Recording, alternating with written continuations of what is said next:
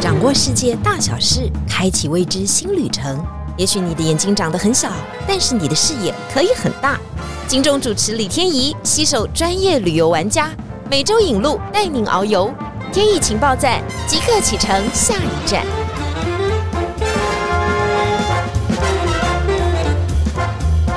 情报站，你说赞不赞？欢迎大家今天来到节目现场。在上集当中，我们特别聊到了尼泊尔，因此很多人对于 A B C E B C 或者马蒂希马终于有一个比较初步的认识。再跟大家解释一下啊，你并不是要去攀登喜马拉雅山，喜马拉雅山的高度是八八四八公尺，我们一般人呢是只能远观不能亵玩，好不好？我们只是到了一个比较接近它的地方，那有一些人可能正准备要攀登它。因此，我们到了这个叫做基地营，所以 E B C A B C 马迪希马这些都是基地营的所在位置哈，不是真的要攀登它。因此，很多人都说：“哎呦，你们开了这个行程会不会太危险？”其实危险呢，任何的运动或任何的活动或任何的行程都有它的危险性的产生。只是我们要先做好准备，如果发生事情的时候，我们到底要怎么样的处理，才能把这种危险性降低？这才是真正的目的哈。今天我们开场先说了很多哈，要帮大家先适宜，但是真正最佳的适宜者当然是我们的旅游登山的专家。我们欢迎鱿鱼。大家好，我是鱿鱼。鱿鱼，我先问你一下啊，你攀登过最？高的山大概是海拔多少？目前到最高其实还就大概五千八，五千八。有没有想要尝试再往上一下呢？呃，不免俗说还是会，因为毕竟你有在做户外活动，还是觉得你有机会，那是一个目标，会希望往你的更高的高度去挑战看看。哦对，但其实它对我来讲，它不一定要，但如果有机会，你会想去试试看。对对对，那当然哈，这个目标我们就要慢慢持续往前挺进。但是真的岁月不饶人的时候，也不要勉强自己，好吗？啊，这个追求兴趣啊，还有很多人最重要的是，他觉得他很会，他很厉害。所以他就觉得他一定可以到达这个顶端。嗯，我们之前在这个新闻的时候有做过专题嘛？哈，这个专题就告诉我们说，其实，在攀登喜马拉雅山的个过程当中，哦，每年都是山难不断的，真是留下很多惨烈的故事啊。嗯，那其实就是你对你的风险控管，或者是你想要的目标做到什么程度。有些人可以愿意他为了他的想要的东西牺牲那边，那有些只是风险控管不够好，所以在于。挑战或冒险这种东西，因为本来在高冒险的情况下，应该说你在挑战你自己所谓的冒险，你就会有比较高的风险。那如何去控管风险，是必须去自己去调整的啦。对，如果说真的是在这个发生山难啊，在这个比较高的地方哈，雪巴人是不会把这个。山难者的遗体送下来了，因为他已经冰冻了嘛，哈，所以他可能就会把他的一件衣服啊，或一个帽子啊，把它带下来，那留在山下的基地营以资纪念。所以真的会在这个 E B C 或 A B C 的基地营看到了这些山难者的一些特殊的衣物吗？那其实没有，他们是有些路段，它其实有说的，我们说墓碑里在 E B C 路上，就是以前比较有名的攀登者或一些他们当地人来做纪念的那。他们可能知道他们的攀登队过，他们在选的地方做纪念，那可能会有他们名字啊、攀登的时间啊，或者是有些会有国家有自己的国旗在那边，那其实大部分就是纪念或悼念的意思。哎呦，一开场好像有点沉重哈，没有没有没有，只是告诉大家说，哎，有一些人他就是要完成他的梦想，过程当中虽然受到了阻碍，他可能也觉得，哎，这样子牺牲生命，好像也是在梦想完成的一个阶段哈。所以每个人的想法当然都不一样，但是我们能避免免就要避免了哈。因此，我们接下来这个问题就是很多人都会问的问题，就是。高山症啊，我不知道由于有没有碰过高山症，那个时候到底是一个什么这样的状况？不管在台湾或海外，其实遇到高山症还蛮容易，而且其实每个人都会有。我们会所谓的急性高山症，就是当你进入一个海超过两千五，进入一个海拔，你可能会有一些头痛或胀痛。嗯，对。那我们都会说有症状其实要先讲，是因为你可能一开始头痛胀痛会变成哎你想吐，甚至食欲不振，它会变成。高山脑水肿或高山肺水肿，嗯，那这个就比较高的危险了，因为人是可以适应的，所以如果你当你有急性高山症有一点不适的时候，适当的回应让停留在那个海拔，也许休息一阵子，它是会改善的。你有看过你的客人曾经出现过高山症吗？哈，他们的有症状大概是什么样的一就很？明显的头痛、头晕，就明显的胀痛，然后会吐。那通常你要做的处理是什么？第一个人先休息啦，嗯然后因为高安症是压力的不平衡，所以我们会请他大量喝水，利用喝水去上厕所，去做一些身体上的调试，然后当然就是休息。那如果还是持续那么严重，但所谓的高山症的黄金定律就是下撤，把海拔降低，就是往下对，走一下。其实往下海拔降低一个一千甚至五百，其实大部分的人其实都有明显的改善。就缓解了。对，那吃药呢？我知道，其实，在我们在出发之前，他们会叫我们去看那个高山门诊嘛，嗯，然后医生就会给我们吃一些药。那这个部分你有什么建议吗？呃，通常以、呃我们以安全考虑，哎、建议出发之前都去看加医科或旅游门诊科，去拿一些高山症用药，因为我们不是医生，其实领队向导都不是医生，我没办法直接给你药，嗯而且我不知道你的会不会有药物过敏，因因为你可能还有其他的慢性病或，者你适不知道。合什么药，所以你必须去看过医生，你知道适合什么药。那高山症用药有可以吃预防的，嗯就是通常就听到就是出发前，呃，出发前一天或两天，那就看医生怎么，就是医嘱啦，医嘱医生怎么跟你说。嗯啊，有些人就是比较不信邪，我觉得我可以，他觉得他身体还不错，可以去试试看。那就吃治疗的，就是当你有症状之后要吃多少，那那个会以医生来讲会比较就楚请医生来进行所以我觉得，因为以他的身体状况、生理状况去做调整。那你有没有发生过高山症其实我自己有，啊？那那这还要带团吗？其实很简单的、高安症我得这样说，就是你这次没有，不代表你下一次不会有。嗯那你这次发生的，也不代表你下次就一定会发生，除非所以你这是一个体内的其实每次综合点的每。次的身体状况，除非你原本就有先天呃先天性的疾病，就你的血氧量不好调整，那其他来讲基本上就是真的看你当下的状况。我们就说，你只要吃好、睡好，基本上问题就不大。那你那时候是发生什么状况？然后你怎么样去治疗它？其实那一次比较突发是，因为我有我带团的时候刚好有人身体不适，那嗯身为领队，我当然就是先，因为那时候呃要去帮他处理一下，我就陪他先下测一个海拔。那因为那一次又是，几几到几？我记得那时候应该是四千九下到四千五左右吧，懂大概下了快四百。四百。那他有改善之后，我有接手给另外一位伙伴。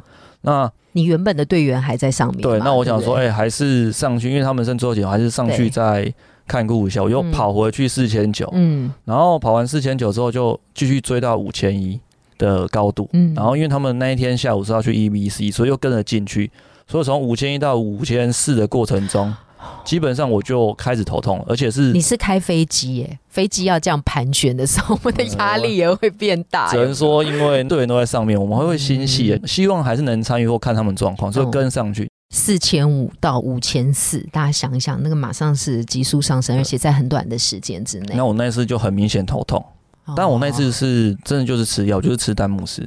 嗯对，那丹木斯那个时候还有效，可以的。可以，我我症状真的下来，但是因为那一天就是最高点，后来回来，所以我的手脚其实麻了三天。因为丹木斯有副作用的、哦，懂懂懂。对啊，所以每个人副作用不一样，有些人是真的麻的麻的很厉害，嗯，对啊，所以我才说要先去知道药要你要吃多少剂量，你能吃多久吃一次，去问医生。因为我在台湾就看过另外一件事情是，嗯那一次也很好笑，那一次是他的朋友跟他说，应该说我一个伙伴他呼吸不顺，然后他朋友跟他说，哎、我吃丹木斯呼吸可以会变顺，就是一般一般的，对。还是他是在爬山的过程在爬山在山上。在山上，然后他就吃，他又听他话就吃了，但他还是第一次吃，嗯，他麻到就是他全身末梢是没有感觉，然后我就是看到他的人忽然往树上撞，是很用力的撞上去，我就赶快冲过去问他怎么了，他说他刚好吃药，那手脚是麻的，嗯，所以他没有感觉。那你麻掉之后，你对那个距离感是哦，是失真是是失真的，对，他是没有感觉，没有感觉所以他是整个走路是飘的。他就问我说：“啊，鱿鱼，那那怎么办？”我说：“你药都吞了，我也不能知道怎么办，你就只能多喝水，把它代谢掉。嗯，对，所以这是我现场遇到过，有点你不知道你的药量跟你的状况而去吃导致的后遗症。哎、那我们在房间听过好多什么红景天呐、大家都会带上去吃，有吗？这这这都有吗？呃，红景天这件事情，我目前知道的状况，红景天应该说实际的实验数据无法证实哦它有治疗效果。但因为红景天本身中它是补气，你如果是出发前两个月调整身体，当然 OK 啊。OK OK，目的性不一样啊，你要急速的来治疗或抑制。第一个，我们不是医生啊，我们无法提供啊。我们刚刚说的那个药丹木斯，这是要医生开给你的，还要建议你怎么吃哈，这个是很重要的观念，大家一定要记得。然后我们爬上去的时候，就有一个挑战的心啊，最怕最怕有些人已经不舒服了，还不跟你们说。你有碰到这种状况吗？还是有可能是因为这份工作关系，其实我们会比较敏感。当他表情比较不正常，嗯，或者原本很吵的变得很安静，就是平常在路上都会聊天，忽然不说话的时候，我们就会去关心或者去问，因为我们不希望等到有状况是才跟我们说，所以我们有时候很急迫啊，就会一直问。可是还是会有一些客人被你们劝下来以后很生气你们吧，觉得我们就是要来攻顶的，结果你们就叫我们要撤退。应该说，我们都觉得会有了，但以目前遇到的状况都还好，大家都还算体谅。但是我们是抱着就是。可能会被骂的风险把人拉下，因为我还是觉得安全比较重要。是是是，我们常常在开玩笑，就是说你上去要最怕最怕的状况，就是叫直升机把你送下来啊，因为在基地营当中，那个海拔已经比较高了，非常有可能有这种状况发生。你有碰过吗？呃，目前我还真的我比较没有遇到直升机，六年还都没有碰过，哎，你真的是蛮厉害。可是因为直升机它有天候的关系，可能会天气不好。但是我遇过，就是人背下去啊，驴子送下去啊，就不一定是直升机。因为如果你有高山症，其实最好的方式就送下去，然后降对。但是我不可能等到直升机来，等到直升机来，可能它就有一些状况会发生。所以要么就人背，因为当地有背工，呃，有 porter 可以背。然后要么就是骑马或驴子。我有遇过，就是有一次也是遇到他有点。自己私下判断有点脑水肿，因为他有点无法走直线哦，然后讲话已经有点不清楚了。是，那就是用背的赶快背下去。那我们也是从五千一背到，我是跟另外一个当地的向导一起下去，我背钢瓶，他背的嘛，然后下去到应该也是到四千五，他就好了，嗯，状况就有改善了。我们讲完这一集，会不会都没有人要来参加我们的旅行？可是我觉得一直都都这种东西，就是 它是嗯，我们就说其实践行这东西，它可以让它很安全的走完。那很简单，就是呃，也不是说很简单，就是你必须比较控制自己，或者是比较偏向听领队，或者是有状。我觉得重点是有状况要说的，因为在小状况都是可以处理，但状况变大之后，其实都很难处理，变成你只能下去。说真的。大家都难得一次出来玩，没有人希望他没办法达标。我们也希望啊，嗯不然我们就直接跟在机场就说：“哎，那个上面天气不好，大家都不要上去就好。我干嘛那么累陪你走上去，又让你下来？”嗯，所以我们都会希望是把大家安全带上去，安全带下来。所以有事如果先讲，其实都比较好处理，因为人的适应性其实很好，只要不是真的大问题，在调整过程中其实是可以。而且像我们 E B C 基本上都还有。两次的高度适应，就是为了让大家可以更安全、更舒服的往山顶上走。所谓的两次高度适应，就是大家去看那个行程的时候，会发觉他在那个地方有住宿，就是因为他高度要升一级的时候，在前一天晚上，我们就住在下面的这些山屋当中，让我们的身体先去试验那个高度，然后再往前行，不会一次把你这样拉上去。这样子的身体的话，就真的很累。所以我们要相信人体是有调控的机制，通常会发生状况的时候，可能是你本身那一天的状况不太好，就是前后期状况不太好。第二个就是他可能太快了。太赶了，因此会达到一个不好的效果。嗯，所以这些可能都是在我们设计这些团的时候必须要考量。所以自己去真的很危险哈，这种地方啊，一群人去啊，尤其是有专业的领队哈、导游来带着，它是比较安全很多的。对，因为等于是我的习惯讲法就是多一个保险，因为大部分还是得靠自己。我们就是在帮他买一层保险这样子。接下来的问题就是比较那个哲学性的问题哈，就是我们为什么一定要去做这件事啊？对你来讲，到底是为什么？就是你还有你在山上有看到一些很奇怪的状况吗？因为人在过度劳累之后，总会现出原形嘛。我觉得我运气还不错，是目前可能工作到现在，不知道是因为他们太累，还是觉得领队太恐怖，其实没有到太大问题，但是。他会有很多，我们会觉得有些是小细节，比如说人很累的时候，你会有一些很奇怪的想法或比较奇怪的做法，或者是不行，这个要举例，比方什么呢？你有办法说明一个例子，说就是有一些人会为什么在很累的时候会出现了哪一些奇怪的举动？应该说队员有室友，然后他们就会开玩笑讲说：“哎，他的室友平常在外面可能就是很正常，那可能回房间之后就是会会有莫名其妙的纷争，就是可能。”前面还都还什么都还可以，然后一进房间就是因为呃尼泊也是分床睡的，然后他们会觉得哎你有没有使用我的东西呀？哦，或者你有没有就是用好像用没有问过我？对，用了不还啊。然后但其实都是小纠纷，因为有时候我会觉得这样登山的东西比较单纯，大家介意的点不多。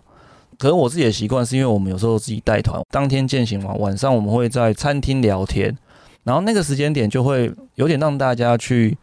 抒发或疏解，就是今天你要骂领队，就觉得今天路线走得很累啊，或者今天有什么好看的，我们会在那个时间点去，就是你们是垃圾桶啊，他们要来倒垃圾，也不一定就分享嘛，因为今天可能看到什么好玩的啊，明天路线怎么样啊，然后昨天我室友一直打呼吵我啊，让我没办法睡啊，有些是小状况，那有些是很人性的东西，但是那种人性的东西是可能当下当大家一起走。十天或者两三天、三四天熟了之后，他会变成记忆点。嗯，就是他会觉得，哎，其实我这次一开始我其实很讨厌他，他会去用我东西，会去拿我的东西，但是后面发现，哎，他好像会去帮我准备，比如说去餐厅的时候会帮我先点茶或干嘛的，就会觉得那是一些另外的回馈啊。有的时候，你做完这些运动的时候，你就会知道那个人性的一面就会透露出来嘛，哈，这个也是在登山的过程当中或践行的过程当中会看得比较清楚的。你可以举一个例子，因为我在那个我们的行程当中有看到了很奇特的动物，是什么偏牛吗？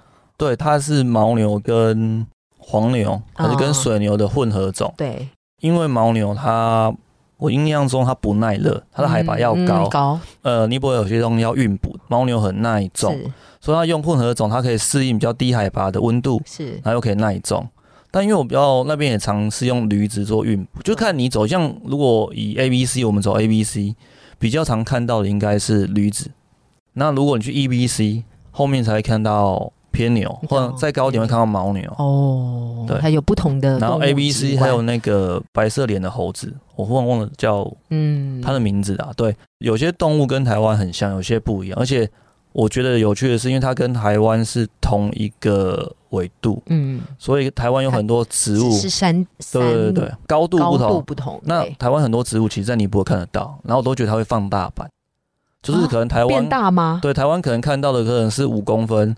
十公分，它可能会变成五十公分。你说有一个长得很像杜鹃花的，也是这样。对，像 A、B、C，我们会它都石楠科的。那台湾杜鹃，如果你有在爬山，大概就是半腰高或者到膝盖，因为它台湾有风吹，有风切效应。但那边的石楠花可以到两层楼、三层楼。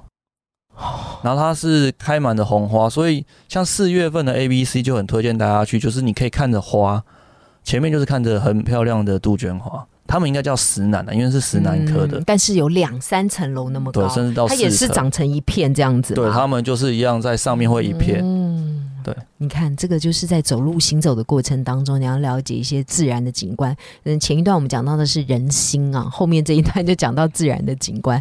所以你刚刚有建议比较好的行程，比较好的季节是大概是发生在什么时候？呃，我觉得最好的季节应该就是十月、十一、十二。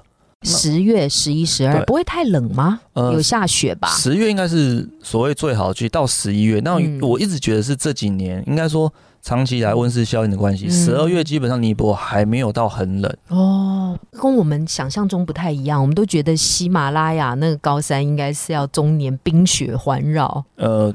远方的高山是，但我们行进的路线其实并没有，并没有踏着雪，很难。呃，要到一月，对，可能要到十二月底一月，然后二月才会比较有机会。那三四月，我觉得四月是花季，四月底之后到五月有可能又进入到雨季。嗯，对，所以四月以前是好的季节。嗯，三月四月也是不错的季节。